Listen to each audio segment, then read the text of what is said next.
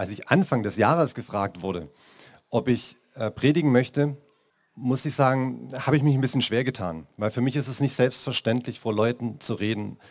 Das gibt Leute, die es vielleicht besser können. Aber bevor ich Ja oder Nein sagen konnte, wusste ich, was mein Thema sein wird. Woran glaubst du? Es war jetzt nicht so, dass ich Gottes Stimme gehört habe und er gesagt hat, das ist es so, sondern ich wusste es einfach, das wird mein Thema sein. Und das Problem ist, wenn Gott mir ein Thema gibt, dann ist es keins, wo er sagt, hey, da hast du total viel Erfahrung, da kannst du den anderen was mitgeben, sondern es sind immer Themen, wo er sagt, ja, das ist für dich jetzt dran, damit darfst du dich jetzt auseinandersetzen und beschäftigen und selber was lernen. Woran glaubst du, woran glaube ich? Theoretisch klingt die Frage relativ simpel.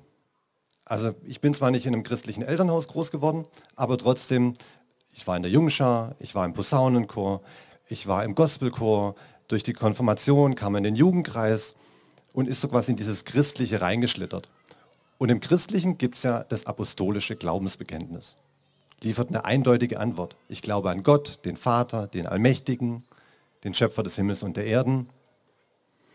Aber ich muss zugeben, zu, meines, zu meinen Landeskirchzeiten hatte ich ein Problem mit dem Heiligen Geist. Und wenn man dann so dieses Vaterunser gebetet hat, äh, das, sorry, das ähm, apostolische Glaubensbekenntnis, dann habe ich da so eine schöpferische Pause gemacht. Weil ich gesagt habe, also ich möchte nichts beten, woran ich nicht glaube. Also vielleicht ist es doch nicht ganz so einfach. Aber das Thema bietet für mich zwei Chancen. Ich habe einmal die Möglichkeit, meinen eigenen Glauben nochmal zu reflektieren, zu hinterfragen. Und ich habe die Möglichkeit, mit anderen ins Gespräch zu kommen. Was glauben die Leute eigentlich um mich rum? Deshalb bin ich einfach mal, meine Schwiegermutter war zu Besuch, bin zu ihr gegangen. Ich bin zu meinen nichtchristlichen Geschäftskollegen gegangen und habe ihnen die Frage gestellt. Weil ich finde es schwierig, im Alltag, im, äh, im Geschäftlichen, auf, also von meinem Glauben zu sprechen. Das wirkt für mich immer so ein bisschen gekünstelt oder so.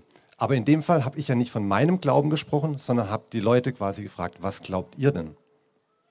Und ich muss sagen, ich habe eine relativ große Offenheit erlebt.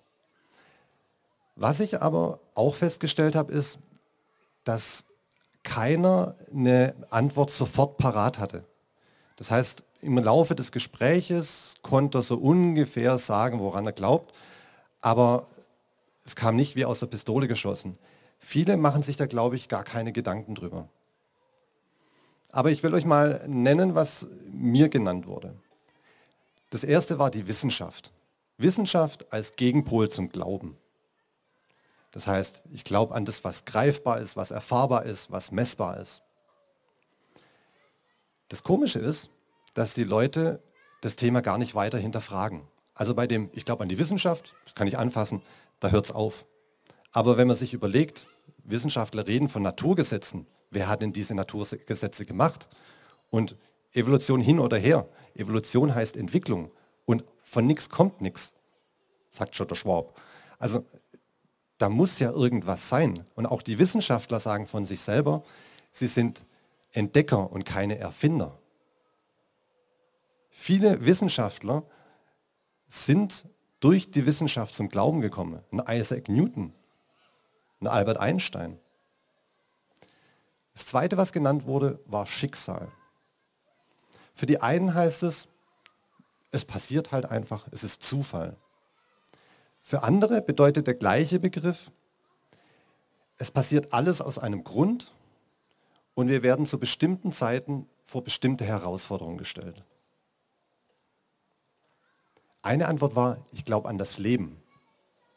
Das Leben findet immer seinen Weg und das Leben ist nicht tot zu kriegen. Bei manchen, die haben dann gesagt, für mich ist es eine höhere Macht. Da besteht ein Gefühl, das Bewusstsein, da ist was, auch wenn es nicht richtig greifbar ist. Eine hat zum Beispiel gesagt, die hat eine unheimlich enge Beziehung zu den Großeltern und auch über den Tod hinaus hat sie das Gefühl, dass die Großeltern auf sie aufpassen und wenn sie bestimmte Dinge macht, dass sie stolz auf ihr Handeln sind. Ich fand die Gespräche echt interessant und bin auch dankbar für die Offenheit, die mir entgegengebracht wurde. Aber ich muss sagen, für mich hat es jetzt nicht so viel gebracht, dass ich da irgendwie meinen Glauben in Frage stellen könnte. Aber wie kann ich denn meinen Glauben in Frage stellen? Weil grundsätzlich das Hinterfragen ist ja was Natürliches. Also wenn man unsere Kinder nimmt, wenn die klein sind, dann ist gesetzt, was Mama und Papa sagen. Auch den Freunden gegenüber heißt, mein Papa, meine Mama hat aber gesagt. Das Hinterfragen fängt dann in der Pubertät an. Da ist dann gefühlt gerade andersrum. Da heißt dann, mein Papa, meine Mama hat gesagt, also kann es eigentlich gar nicht stimmen. Und Johannes Hartl nennt das Ganze Dekonstruktion und Konstruktion. Klingt so ein bisschen nach Lego. Also ich baue was auseinander, um es dann wieder so für mich passend zusammenzubauen. Er nimmt da zwei Beispiele aus der Bibel. Das eine ist Hiob. Hiob, der alles verliert. Dem geht super und sein Leben wird massiv auf den Kopf gestellt, wird auseinandergenommen. Er verliert seine Kinder, er verliert seinen ganzen Reichtum, er verliert seine Gesundheit. Er wird von seiner Frau und von seinen Freunden massiv angegriffen, was seine Person und seinen Glauben angeht und in Frage gestellt. Aber am Ende kommt wieder diese Konstruktion. Das heißt, er kriegt wieder ein neues, noch besseres Leben. Und das zweite Beispiel ist der verlorene Sohn.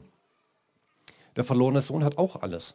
Aber er beschließt quasi sein jetziges Leben über den Haufen zu werfen und sagt, ich weiß es besser, ich mache es anders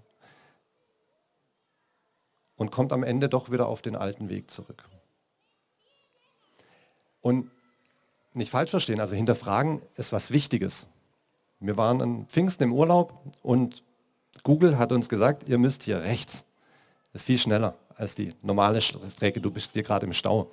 Und ich habe es nicht hinterfragt. Wir sind nach rechts und sind so schön den Berg hoch, eine enge Straße, durch so einen Kaff durch und irgendwann steht halt ein Bagger auf der Straße.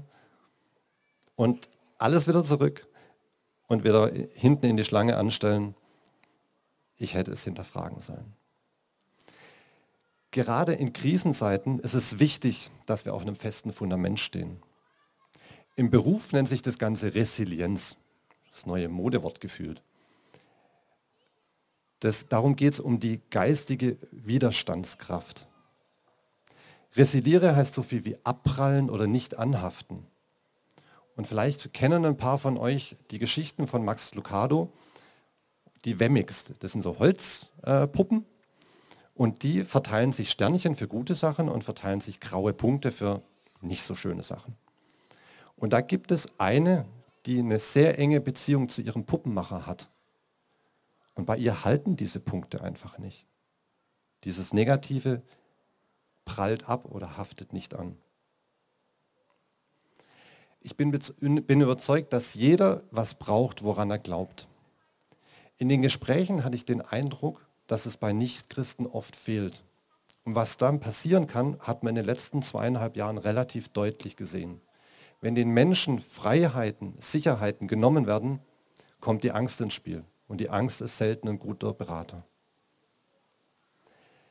Was mir in den Gesprächen mit Christen aufgefallen ist, Sie sind, sehen Gott durchweg positiv. Also die, mit denen ich gesprochen habe. Also traue keine Umfrage, die du nicht selber gefälscht hast. Sie sehen ihn als Schöpfer. Er sucht die Gemeinschaft mit uns. Er gibt uns Halt, er gibt uns Trost, gerade in Krisenzeiten. Und er gibt uns eine Perspektive in diesem Leben durch die Perspektive auf das Leben danach. Das kann ich für mich alles unterschreiben. Aber die Frage ist, was mache ich denn damit? Ich habe in den, Christen, in den Gesprächen mit den Nichtchristen oft rausgehört, dass sehr starke Vorbehalte gegenüber Christen da sind. Warum gibt es im christlichen Umfeld in den Kirchen so viele Missbrauchsskandale? Warum hört man in der heutigen Zeit die moralische Stimme der Kirche nicht mehr in unserer Politik? Zumindest nicht mit Aussagen, die auf der Bibel beruhen. Wo sind bei den ganzen Diskussionen um den Neubau einer Moschee in Ditzingen die großen Kirchengemeinden?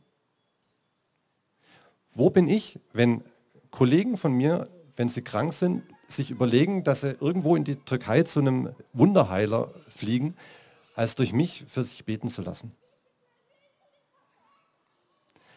In Johannes 13, Vers 35 steht, daran werden alle erkennen, dass ihr meine Jünger seid, wenn ihr einander liebt. Habe ich diese Liebe in mir? Können andere Jesus bzw. Gott durch mich spüren? Wo wird mein Glaube positiv sichtbar?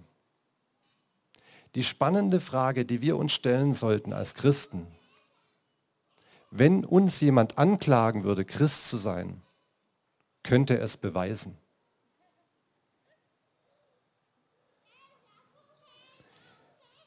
Wenn ich jetzt auf mich schaue, also ich gucke auf meinen Kontoauszug, das sind halt Vereinsbeiträge, die vielleicht ein bisschen höher sind als die beim Tennisverein. Unterscheidet mich das als Christ von einem guten Menschen? Wenn ich jetzt zu christlichen Veranstaltungen, zum Gottesdienst gehe, macht mich das zum Christen? Also, wenn ich dann in die Landeskirche schaue, an Ostern und Weihnachten, hätten wir ziemlich viele. Meine Zeit bei den Rangern kann ich auch erklären durch, ja, ich habe Freude an Kindern, ich habe Freude an der Natur. Aber Petrus wurde ja nach der Verhaftung von Jesus beschuldigt, dass er zu Jesus gehört. Und ich glaube, wenn ich beschuldigt würde, könnte ich mich an vielen Stellen ziemlich gut rausreden. Aber ich glaube, es gibt auch einen Unterschied, nicht was ich mache, sondern wie ich die Dinge mache. Mir ist es wichtig und vor allem in der aktuellen Zeit wichtig, dass mein Leben auf christlichen Werten basiert. Ich sehe es als Kompliment an, wenn die Kollegen oder Kolleginnen sagen, also mit dem Jochen, da kann man einfach nicht so richtig gut ablästern. Oder ich sehe es als Kompliment an, wenn mein Chef sagt, also für eine, als Führungskraft sieht er mich nicht, weil dafür bin ich zu offen und ehrlich. Aber was sagt die Bibel dazu? Wie sollen wir leben und welche Beweislast entsteht denn dadurch? Ich habe versucht, mal verschiedene Punkte rauszuziehen ähm, es würde wirklich den Rahmen sprengen, wenn ich alle nehmen würde. Aber ich habe mir einfach mal vier Bibelstellen rausgesucht. Die erste, ganz einfach, Hesekiel 20, Vers 20. Und haltet meinen Sabbat heilig, denn er soll ein Bundeszeichen zwischen mir und euch sein. Daran wird man erkennen, dass ich der Herr, euer Gott bin. Ich finde die Stelle gut. Also, ich bin ein Mensch, der seine Kräfte gern einteilt meine Frau sagt weniger charmant, ich bin ein Phlegmatiker.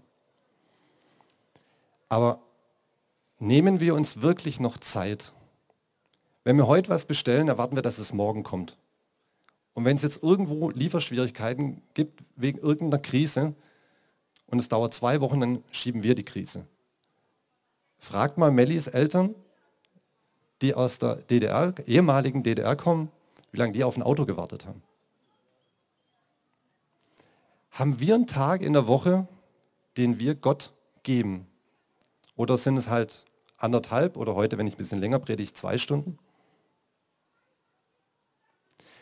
Bei den Rangern spielt Matthäus 7, Vers 12 eine zentrale Rolle, die wir zu unserem täglichen Leitspruch machen wollen. Geht so mit anderen um, wie ihr wollt, dass die anderen mit euch umgehen.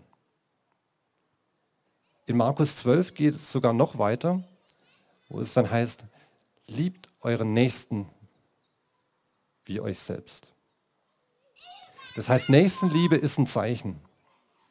Als wir vor zwei Wochen mit den Rangern in München übernachtet haben, wo es so kurz vor fünf leicht angefangen hat zu regnen, hat mein Sohn festgestellt, ich habe keine Jacke dabei, ich habe keinen Pulli dabei.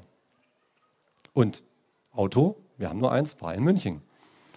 Und dann hat sich ein guter Freund erbarmt, ist zu uns nach Hause gefahren, hat Kleidernachschub geholt, kam nach Münchingen und hat uns versorgt.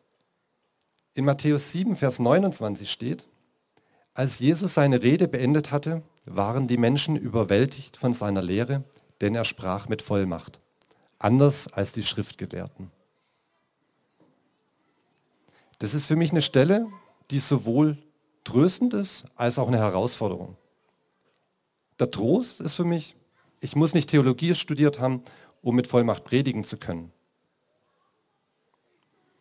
Die Herausforderung ist es, dass ich jetzt in jedes einzelne Gesicht gucken kann, um zu schauen, schaffe ich es denn, dem Heiligen Geist so viel Raum zu geben, dass er euch erreicht, dass ich mit Vollmacht predigen kann. Die letzte Stelle, auf die ich eingehen möchte, steht in Markus 16, Vers 17 und 18. Und diese Zeichen werden die begleiten, die glauben. Sie werden in meinem Namen Dämonen austreiben und sie werden neue Sprachen sprechen. Sie werden Schlangen anfassen oder etwas Tödliches trinken können und es wird ihnen nicht schaden. Sie werden Kranken die Hände auflegen und sie heilen. Amen. Bevor die Kinder jetzt auf blöde Ideen kommen und meinen, der Jochen hat aber gesagt, es steht in der Bibel, dass wir das alles trinken können. Also Jesus verweist auch auf Mose, wo drin steht, du sollst den Gott, deinen Herrn, nicht versuchen. Also vielleicht können wir es, aber wir sollen es nicht provozieren. Aber kommen wir mal auf das Positive. Es gibt sichtbare Zeichen, es geht um Beweise, um Punkte für meine Anklageschrift. Da steht Dämonen austreiben, in neuen Sprachen sprechen, Kranke heilen. Finde ich ziemlich krasse Zeichen. Also vielen unter euch wird es wahrscheinlich gehen wie mir, dass ihr wisst, ihr könnt Kranke heilen.